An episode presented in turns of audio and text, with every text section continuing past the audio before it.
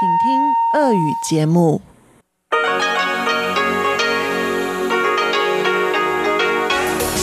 эфире Международное радио Тайваня. Здравствуйте, дорогие друзья! Добро пожаловать на Международное радио Тайваня. Из нашей студии в Тайбе вас приветствует Мария Ли, и мы начинаем нашу ежедневную программу передачи с Китайской Республики.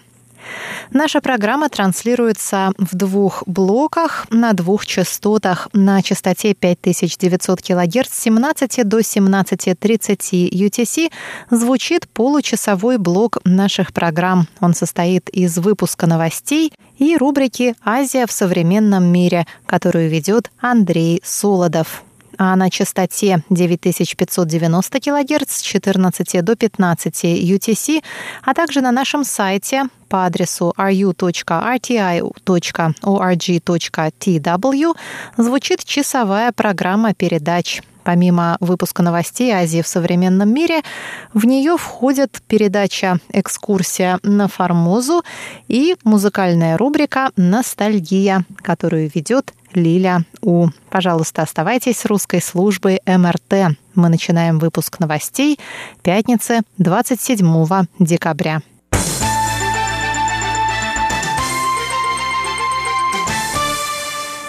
Государственный департамент США призвал Китай воздерживаться от принуждения после того, как ранее в четверг китайский авианосец прошел через Тайваньский пролив. Авианосец «Шаньдун», первый полностью построенный в КНР авианосец, поступил на вооружение военно-морских сил Народно-освободительной армии Китая 17 декабря на острове Хайнань. В четверг авианосец прошел на север через Тайваньский пролив. Это уже шестое прохождение китайского авианосца через пролив с 2017 года, сообщает Министерство обороны Тайваня. Прохождение авианосца через пролив можно рассматривать как рутинное, однако оно имело место за две с лишним недели до выборов президента Тайваня. Представитель Госдепартамента США сказал в интервью Центральному агентству новостей Тайваня, что США по-прежнему глубоко заинтересованы в поддержании мира и стабильности в Тайваньском проливе.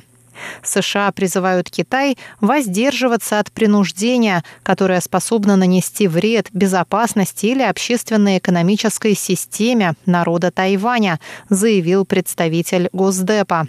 Он призвал Пекин и Тайбэй стремиться к диалогу о мирном разрешении разногласий, приемлемом для народов по обоим берегам Тайваньского пролива.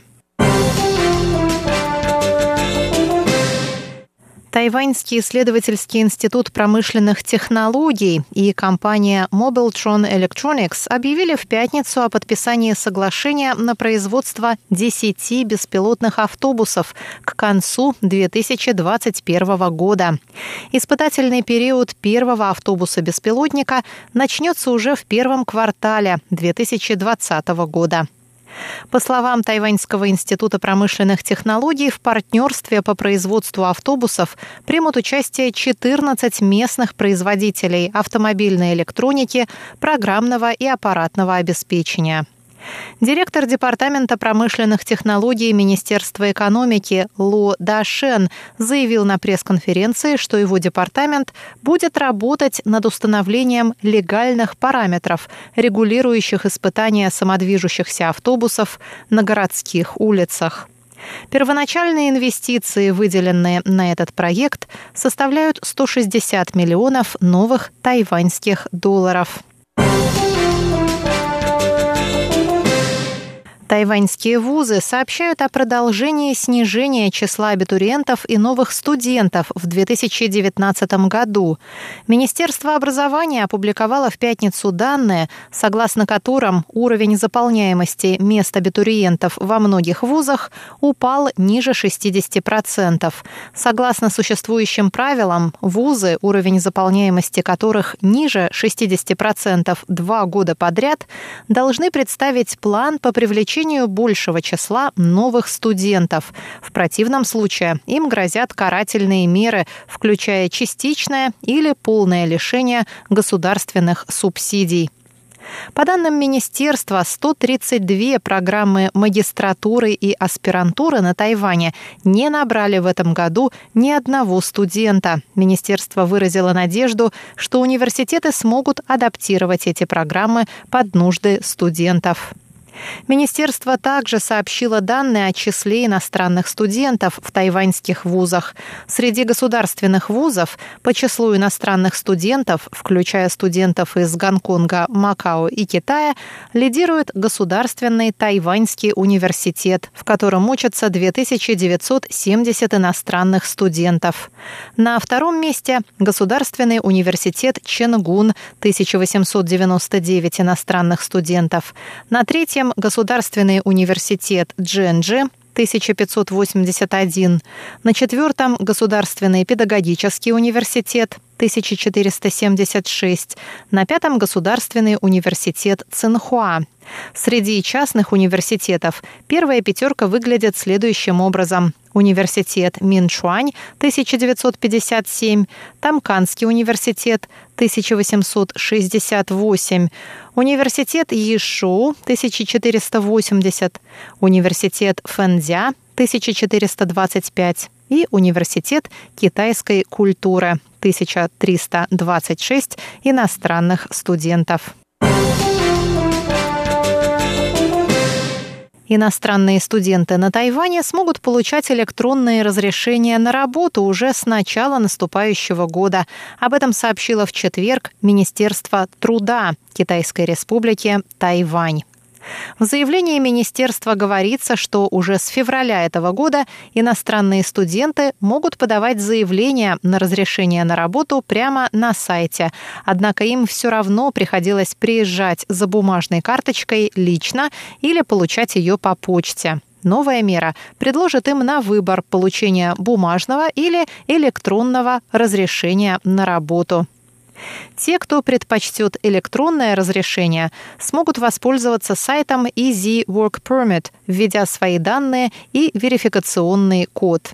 Затем они смогут показывать работодателям QR-код на своем телефоне для электронной верификации. Министерство труда напоминает, что максимальный штраф за трудоустройство иностранного студента без разрешения на работу составляет 750 тысяч новых тайваньских долларов. Это около 25 тысяч долларов США. Новая мера позволит иностранным студентам быстрее и эффективнее обзаводиться разрешениями на работу на острове. Выпуск новостей пятницы для вас подготовила и провела Мария Ли. Пожалуйста, оставайтесь с русской службой Международного радио Тайваня. Дорогие друзья, сегодня прозвучит повтор передачи «Азия в современном мире» прошлой недели.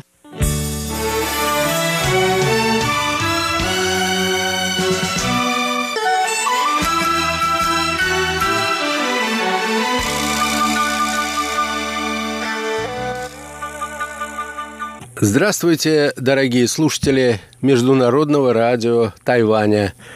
В эфире еженедельная передача из рубрики «Азия в современном мире».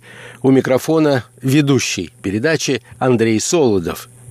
По сообщениям информационных агентств, Турция может лишить Соединенные Штаты доступа к военным базам – на территории этой страны. Базам, которые называются Инджерлик и Кюреджик.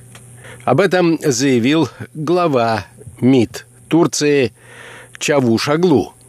Таким образом, турецкая сторона ответит на возможные санкции со стороны Соединенных Штатов в связи с покупкой российских комплексов С-400. Кроме того, Анкара, кажется, готова приобрести истребители у России, если Соединенные Штаты не станут продавать ей самолеты F-35. Итак, наша тема сегодня. Очевидные противоречия между союзниками по НАТО, Соединенными Штатами и Анкарой. А передачу я назвал так «Соединенные Штаты, Турция – союзники или уже нет?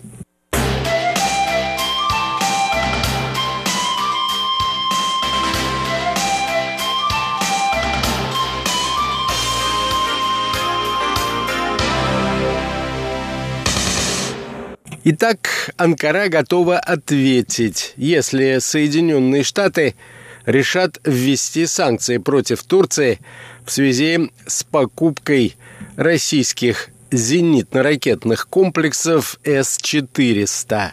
Члены Конгресса США должны понять, что Анкаре невозможно навязать чужую волю, заявил глава Министерства иностранных дел Турции. В случае введения санкций со стороны Америки Турция может поднять вопрос об авиабазах Инджерлик и Кюриджик, подчеркнул министр иностранных дел Турции Чавушаглу.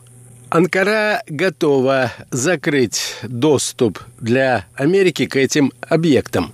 Кроме того, Турецкий министр иностранных дел указал, что турецкая сторона может закупить российские самолеты, если Соединенные Штаты откажутся от поставок истребителей F-35 Анкаре. Если Соединенным Штатам не удастся поставить нам F-35, то Россия сможет предоставить привлекательную альтернативу подчеркнул Чавушаглу. В этой связи следует подчеркнуть, что Соединенные Штаты, начиная с лета нынешнего года, подвергли Анкару серьезному давлению в связи с объявленным желанием купить С-400.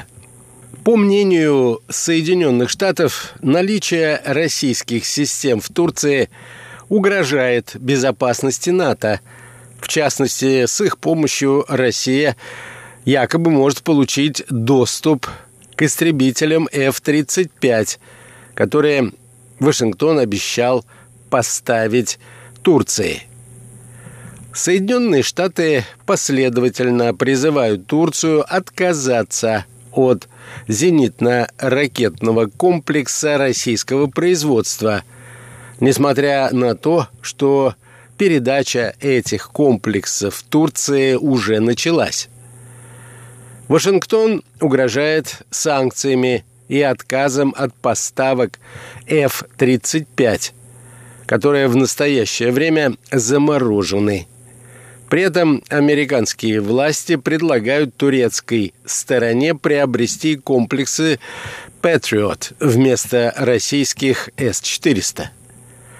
К слову, Чавушаглу еще в начале декабря нынешнего года отмечал, что Анкара обращалась ко многим союзникам по НАТО с просьбой помочь в приобретении систем ПВО, но получила отказ от партнеров.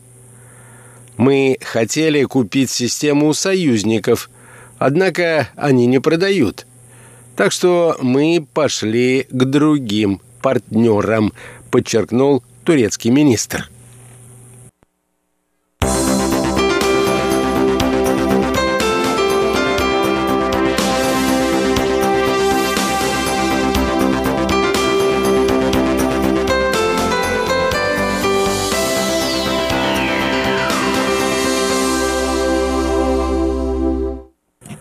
Впрочем, Соединенные Штаты не устраивают объяснения турецкой стороны. Вашингтон продолжает настаивать на небезопасности использования российских ЗРК. По словам Верховного главнокомандующего Объединенными вооруженными силами НАТО в Европе, американского генерала Волтерса, С-400 и F-35 не смогут сосуществовать в Турции. Для разморозки поставок истребителей придется избавиться от российских ЗРК, предупредил Уолтерс. И это станет первым шагом для преодоления разногласий. С-400 и F-35 несовместимы в НАТО – они говорят на разных языках, так сказать. Они не поддерживаются одной и той же группой лиц, у которых есть взаимопонимание в вопросах безопасности. Тем не менее, пока Турция не собирается отказываться от С-400 и следовать указаниям Соединенных Штатов. В конце ноября турецкая сторона приступила к испытаниям российских ЗРК. Военные провели тестирование работы радаров комплексов. По данным турецкой печати, для этой цели в воздух подняли американские F-16, а также другие самолеты. Целью тестирования стала проверка связи между истребителями и системами ПВО. В американском конгрессе действия Анкары назвали пересечением красной линии и призвали президента США Дональда Трампа наложить санкции против Турции. Однако американский президент решил пока не вводить ограничительные меры. Он лишь последовательно заявляет о намерении договориться с Анкарой. Трамп обвиняет в покупке Турции С-400 своего предшественника Барака Обаму, который не стал продавать турецкой стороне системы Patriot. Администрация Обамы пообещала Турции ракеты Patriot, но не продала их. Она не поставила Турции ракеты. И через какое-то время подчеркнул американский президент, Турция купила российские системы. При этом инаугурация Трампа состоялась в январе 2017 года. Информация о соглашении России и Турции появилась же в сентябре. Сумма контракта составила 2,5 миллиарда долларов – он предусматривает частичную передачу технологий производства турецкой стороне. Поставки ЗРК начались в июле нынешнего года. Предполагается, что комплексы будут полностью введены в действие к апрелю 2020 года. Стоит отметить, что соглашение между Турцией и Россией – предполагает возможность покупки еще одного полкового комплекта С-400.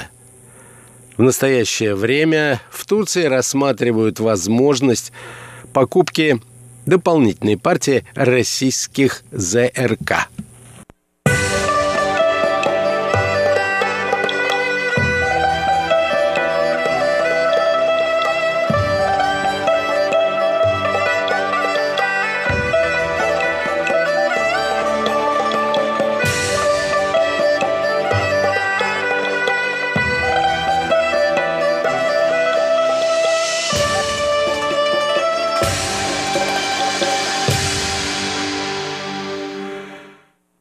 Несмотря на то, что турецкий лидер, кажется, преисполнен решимости закрыть базы НАТО на территории Турции, многие эксперты высказывают сомнения в реалистичности подобного сценария развития событий.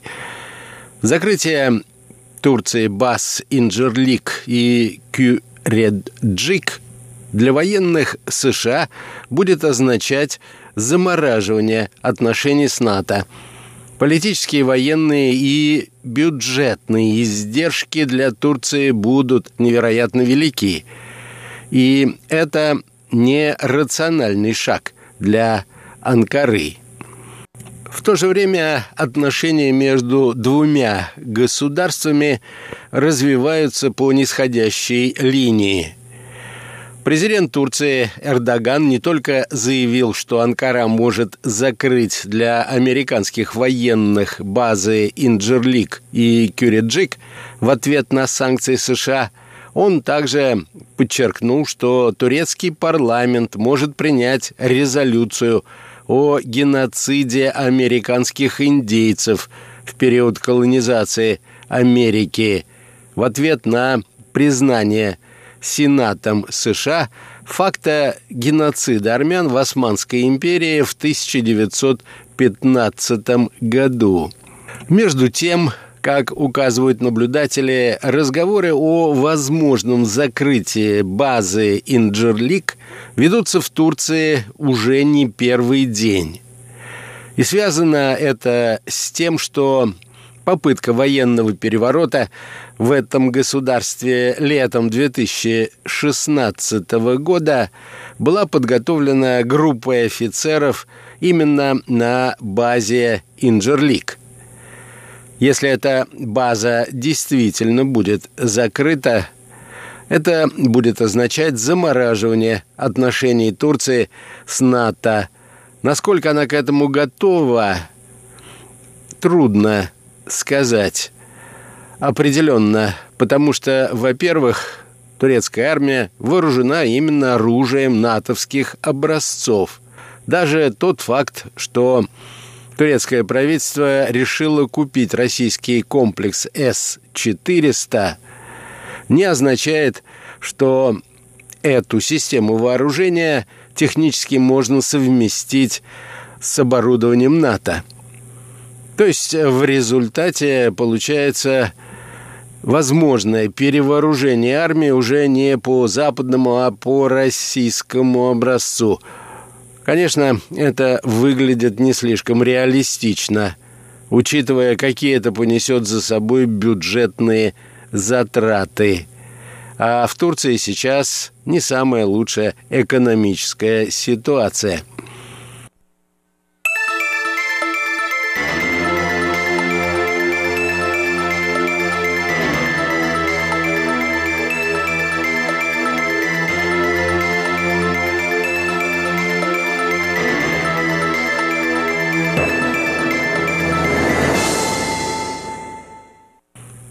Эксперты также отмечают и следующий факт.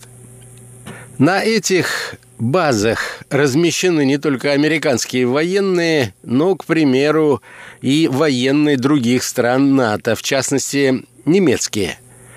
Это будет означать еще и замораживание в военной сфере отношений с Европой. То есть очевидно, что издержки – экономические, политические, военные весьма велики, и это будет чрезвычайно затратно для турецкого бюджета. Поэтому в любом случае, если будет дело идти к тому, что базы все-таки закроют, то это нельзя будет сделать сегодня на завтра. Для этого нужен весьма длительный переходный период. По поводу угрозы Турции признать геноцид индейцев в США, эксперты отмечают, что правовая база для этого практически отсутствует, так как это было слишком давно. Помимо этого, как полагают наблюдатели, Турция не сможет ничего добиться в политическом смысле признанием геноцида коренных жителей Америки. Если в Соединенных Штатах на высшем уровне признают геноцид армян, то это будет означать для Турции немалые финансовые затраты, выплаты компенсаций потомков тех, кто погиб в период репрессий очень большой удельный вес потомков тех армян, которые пережили депортацию в Турции, в настоящее время проживают в США. И эти люди уже готовят иски против турецкого правительства. Что касается Турции, она же для себя ничего не добьется в финансовом отношении призывом признать геноцид индейцев – это всего лишь громкие лозунги, лишенные содержания. Напомню, что Ранее Сенат Конгресса США принял резолюцию о необходимости официально признать и не забывать о геноциде армян Турции. Резолюция призвана выразить мнение Верхней Палаты парламента США, что Соединенные Штаты должны помнить о геноциде армян, и это должно быть закреплено в качестве официального признания этого факта. Кроме того, в резолюции содержится призыв не допускать попыток вовлечь власти США – или ассоциировать их с отрицанием геноцида армян в Турции или же любого другого геноцида, а также необходимость поощрять информирование мировой общественности о геноциде армян, случившемся в 1915 году. МИД Турции решительно осудил эту резолюцию.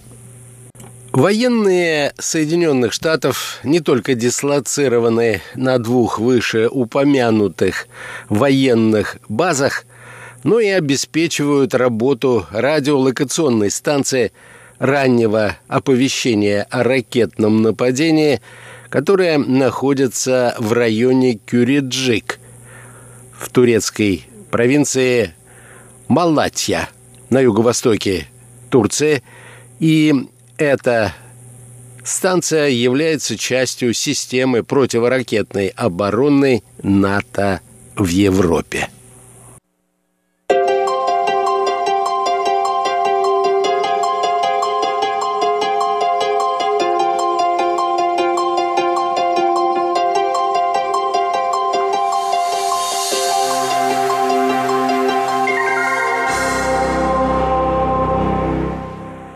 На этом, дорогие друзья, позвольте мне завершить нашу очередную передачу из рубрики «Азия в современном мире». Сегодня речь шла об очередном обострении американо-турецких отношений. Соединенные Штаты готовятся ввести санкции против турецкого руководства. Сенат США принимает резолюцию с осуждением геноцида в Турции армянского народа в 1915 году, а турецкий президент рассматривает возможность закрытия военных баз НАТО на территории своей страны. Всего вам доброго и до новых встреч!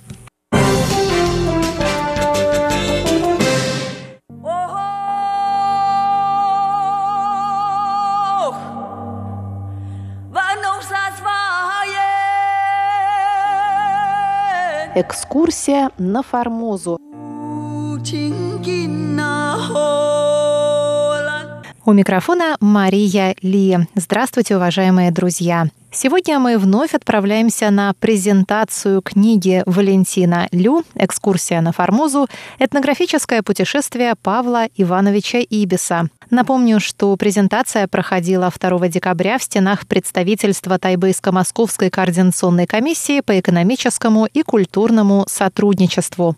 Автор книги Валентин Лю – старший научный сотрудник и руководитель Центра тайваньских исследований при Институте востоковедения Российской академии наук, а также бывший шеф-редактор русской службы МРТ.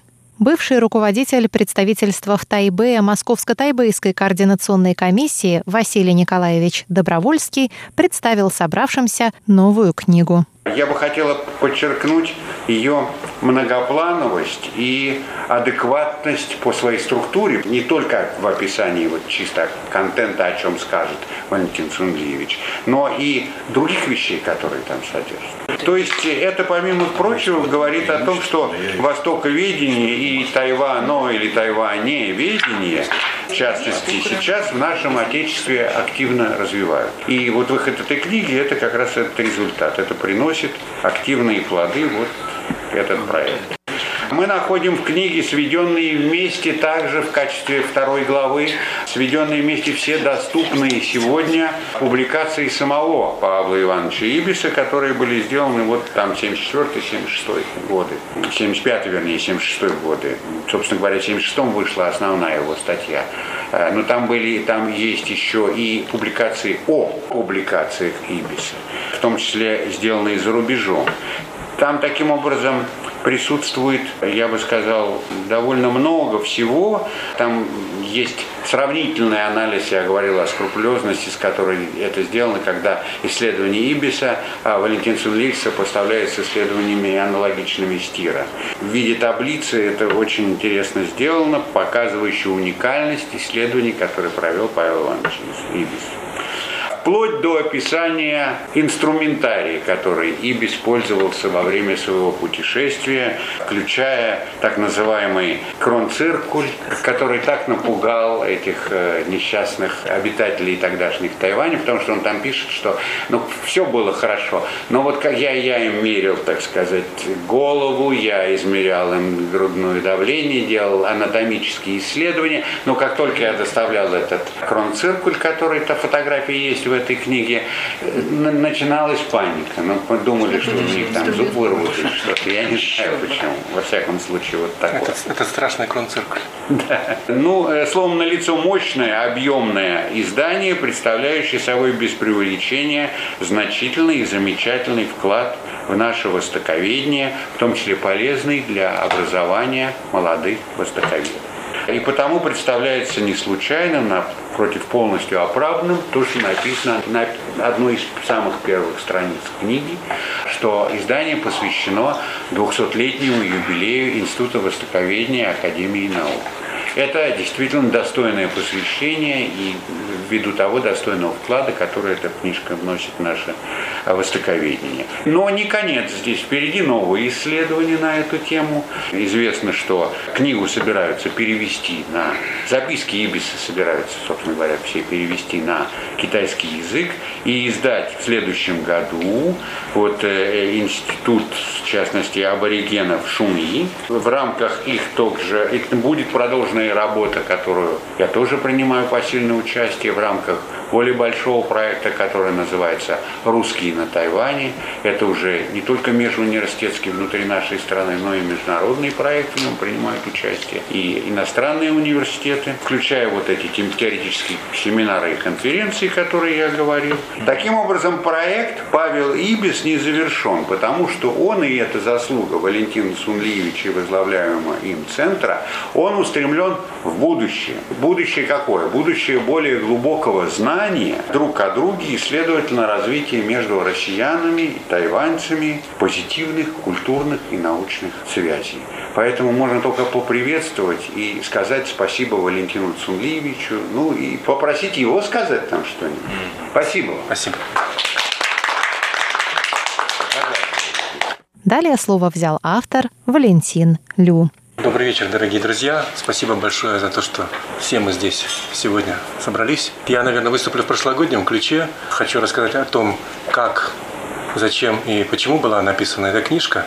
Что касается самого проекта, тут, как уже сказал Василий Николаевич, очень интересно, что эта история стала частью такого большого, самочинно разворачивающегося проекта под названием «Русские люди на Тайване», который вот буквально на ровном месте он превращается в нечто значимое, особенное и достаточно древнее. В прошлом году я уже говорил, что э, мы выяснили, что первые русские люди на Тайване появились, что зафиксировано письменно в августе 1000 1771 года, когда спутники знаменитого графа Мариса Августа Беневского, русские люди, высадились на Тайвань, чтобы там набрать воды, еды.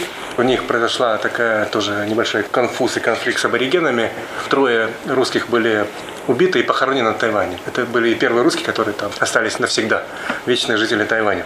Павел Ибис всего лишь один из героев этой цепочки. Но что интересно, что разматывая историю жизни Павла Ибиса, мы нашли еще несколько персонажей, россиян, которые жили на Тайване вот в то время. Что касается самого процесса, книжка эта писалась так, между прочим, примерно около 10 лет, и по ходу этой работы поисковой, организационной, выставочные. Все время эту работу сопровождали какие-то находки и открытия. Причем они происходили до самого последнего времени, до самого последнего момента, потому что, например, хотя Ибис был забыт, благополучно после своей смерти в XIX веке.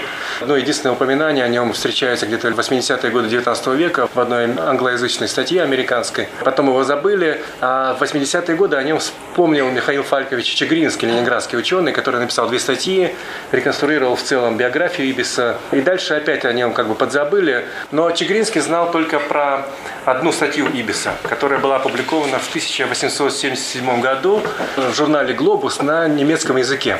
И поэтому в биографии Ибиса Чигринский пишет, что как жаль, что вот у нас только одна работа Ибиса, по которой мы можем судить о том, что он сделал. Но это была ошибка, к счастью, счастливая ошибка, потому что в 93 году на одной из первых тайваньско-российских конференций, э, которая проводилась, я помню, я даже был на той конференции в дипломатической академии, которая была посвящена истории российско-тайваньских связей, на этой конференции выступил с докладом уважаемый наш Александр Николаевич Хохлов, который в своем докладе упомянул о том, что Павел Ибис бывал на Тайване. И, кроме всего прочего, он сказал о том, что у него была работа, опубликованная не только на немецком, но и на русском языке в журнале «Морской сборник» за год до публикации в немецком журнале.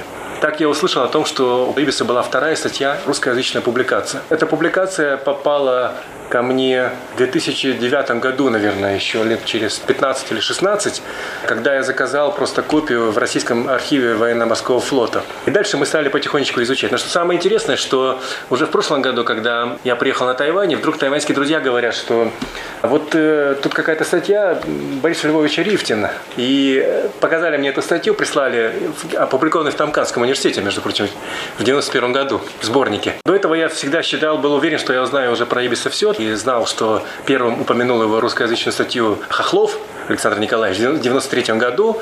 И вдруг оказывается, что Борис Львович в 1991 году в Тамкане опубликовал статью на китайском языке, где он первый все-таки он первый пишет о том, что у Ибиса была статья на русском языке. Там приводит выходные данные. Вот такое маленькое, но сюрпризное открытие произошло вот буквально год назад уже. И тут еще много других открытий, может быть, я скажу о них подробнее. Еще вот момент такой очень важный, кому посвящена эта книга. Два года назад, когда мы открывали выставку в Центральном военно-морском музее в Питере, был такой апофеоз нашей выставочной деятельности. Но это такая военная организация, возглавляемая генералом, танкистом, когда мы зашли туда с этой выставкой, первый вопрос был со стороны устроителя выставки, а зачем вы нам притащили какого-то прапорщика? У нас же тут адмирала, генерала, генералиссимуса. Вот. Но покажите мне такого адмирала или генерала, который не был прапорщиком или ефрейтором, да? или кондуктором, или юнга, или гардемарином. Как оказалось, все начинали с э, очень малых чинов, отнюдь не с адмиральских эполет, не с командованием судами, и с кадрами. Интересно было узнать, что, допустим, в первом кругосветном плавании Ибис был участником второго кругосветного плавания корвета «Аскольд», а в первом кругосветном плавании на этом же корвете в качестве гардемарина кто же это был, вы узнаете в следующем выпуске рубрики «Экскурсия на Формозу».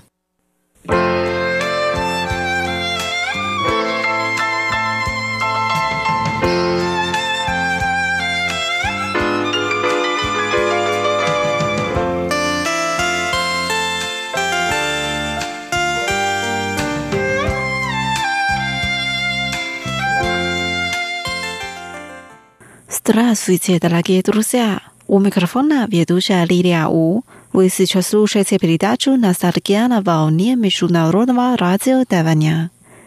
Сегодня мы познакомимся с группой У Ин Лян Пин, Майкл и Виктор. Группа образовалась в начале 90-х годов. В ней выступают два молодых человека – Гуан Лян и Пин Гуан – Оба участника приехали из Малайзии. После того, как они выпустили первый сингл на Тайване, они стали популярными. Группа распалась в 2000 году, но они до сих пор выступают. Давайте послушаем самые популярные их песни.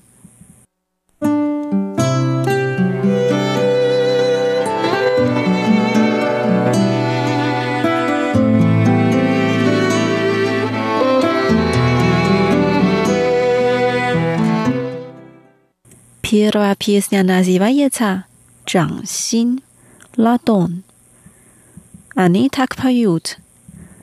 Разведи руки, я посмотрю, если в нем тайна.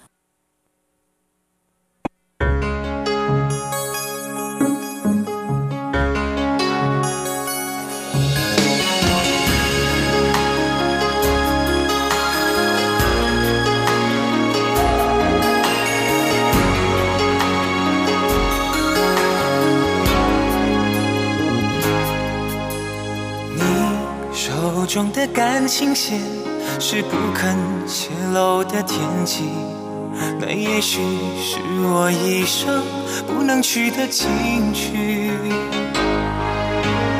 我到底在不在你掌心，还是只在梦境中扎营？在茫茫的天和地寻觅一场未知的感情。爱上你是不是天生的宿命？深夜里梦里总都是你倩影，而心痛是你给我的无情独行。摊开你的掌心，让我看看你玄之又玄的秘密，看看里面是不是真的。有我有你，摊开你的掌心，握紧我的爱情，不要如此用力，这样会我痛，我碎我的心，也割破你的掌，你的心。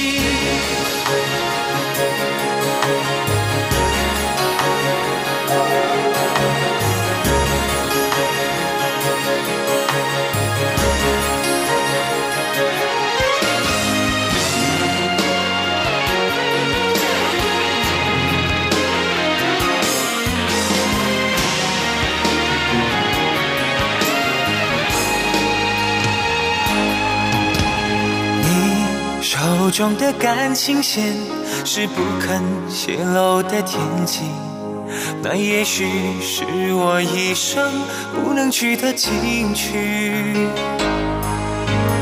我到底在不在你掌心，还是只在梦境中扎营？在茫茫的天和地寻觅一场未知的感情。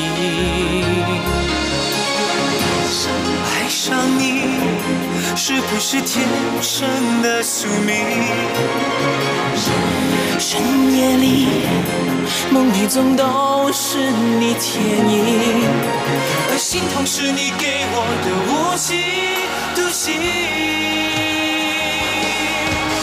摊开你的掌心，让我看看你玄之又玄的秘密，看看里面是不是真的。有我有你，摊开你的掌心，握紧我的爱情，不要如此用力，这样会我痛，我碎我的心，也割破你的掌，你的心。摊开你的掌心，让我看看你玄之又玄的秘密，看看里面是不是真的。有我有你，摊开你的掌心，握紧我的爱情，不要如此用力，这样会我痛，我碎我的心，也割破你的掌，你的心，这样会我痛，我碎我的心，也割破你的掌，你的心。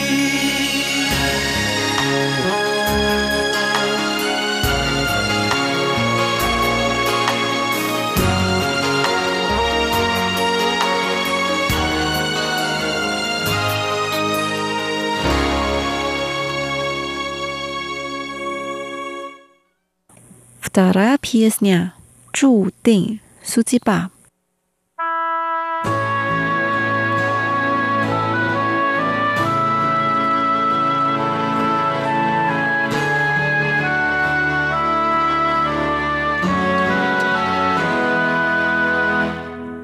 经过多少的路，你我之间变化无数，在情感的国度，我只为。 你纵然你身边陌生的脸扰乱我们的脚步，我不在乎追逐你的全部。走过多少迷雾，问我到底何时觉悟？在情感的世界，我只为你哭。多少次你我面临陌路，你说这是最初的错误，淌泪的心只愿为你付出。难道注定这是我们要走的路？所有的苦痛让我为你背负，我的心为你停住，为你俘虏，只怪自己为你执迷不悟。这是我们要走的路？可不可以让你把我看清楚？别让我永远追逐，不再孤独，陪你度过一生的路，最真的幸福。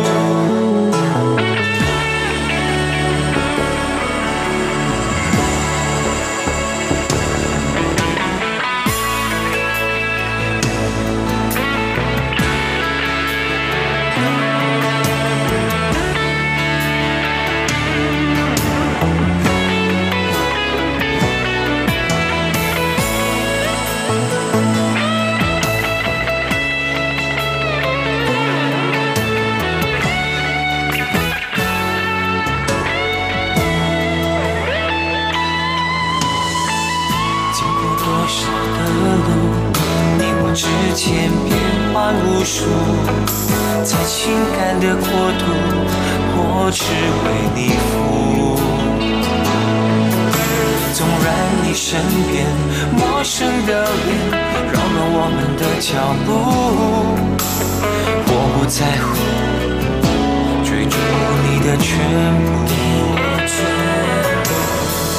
走过多少迷雾，问你到底何时觉悟？在情感的世界，我只为你哭。多少次你我面临陌路，你说这是最初的错误，淌泪的心只愿为你付出。早注定这是我们要走的路，所有的苦痛让我为你背负，心为你停住，被你俘虏，只怪自己为你执迷不悟。早注定这是我们要走的路，可不可以让你把我看清楚，别让我永远追逐，不再孤独，陪你度过一生的路，最真的幸福。难道注定这是我们要走的路？所有的苦痛让我为你背负，我的心为你停住，被你俘虏，只怪自己为你执迷不悟。难道注定这是我们要走的路？可不可以让你把我看清楚，别让我永远追逐，不再孤独，陪你度过一生的路。最真的幸福。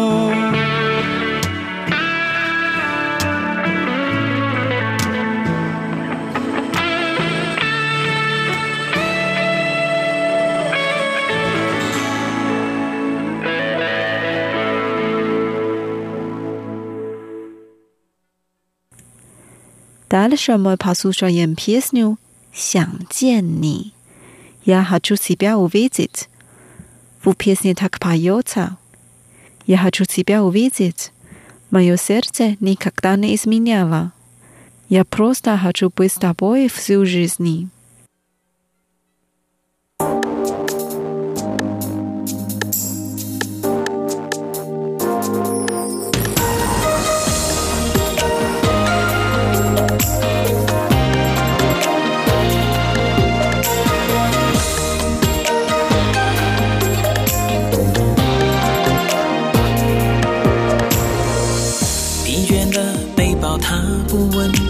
是否寂寥？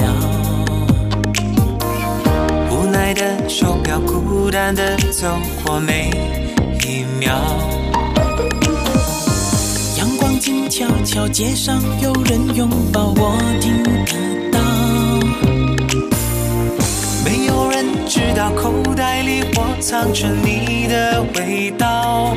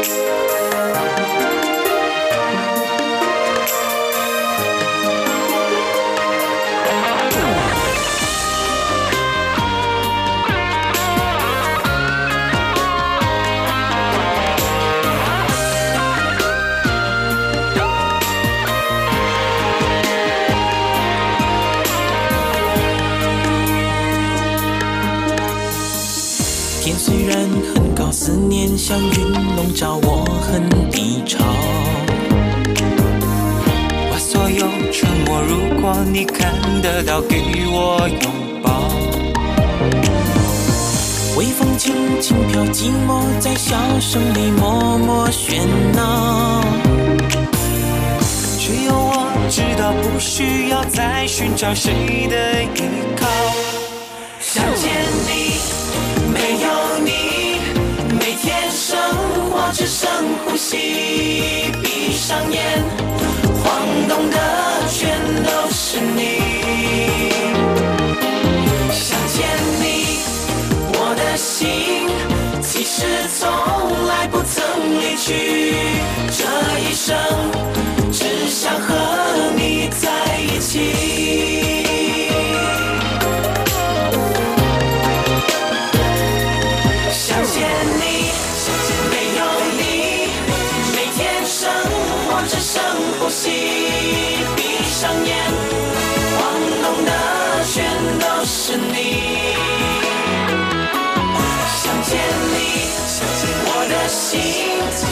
是从来不曾离去。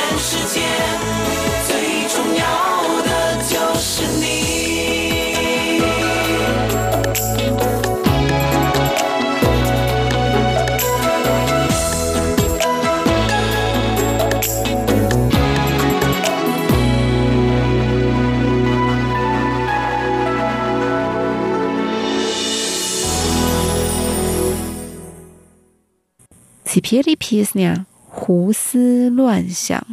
Mostly, Michelle is v u g a l a v i e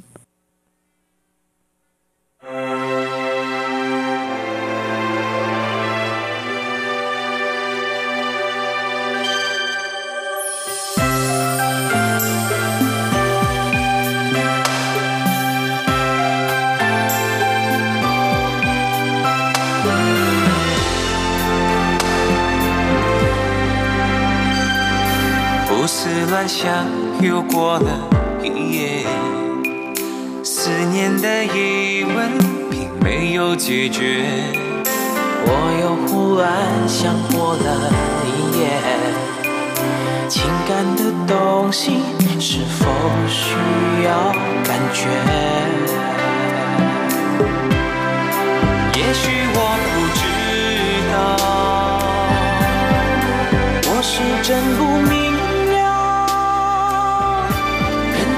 情感的渴求是否那么重要？也许我不知道，你那最好让我情牵忘也忘不了。也许我不知道，你真的那